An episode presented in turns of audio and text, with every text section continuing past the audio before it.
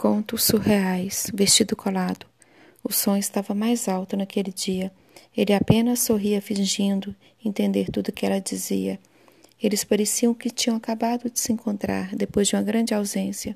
Verônica nunca tinha sido uma boa menina, mas naquela noite era tudo diferente. Os olhos dela brilhavam, junto com o vestido vermelho colado ao corpo, e seus cabelos ondulados mantinham o mesmo perfume. Seus lábios sorriam cada vez que ele lembrava dos detalhes de suas aventuras no passado. O copo sobre a mesa, a marca de batom dos lábios dela.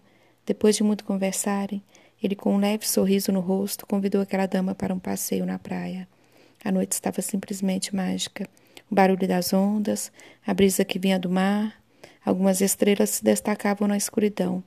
Suas mãos agora percorriam sua cintura, junto com um beijo e a respiração ofegante, ele juntou suas mãos em seu pescoço e estrangulou suavemente até o último fio de vida, deixando sobre a areia aquele corpo de vestido colado e todo o segredo contido naqueles lábios que tanto amou no passado.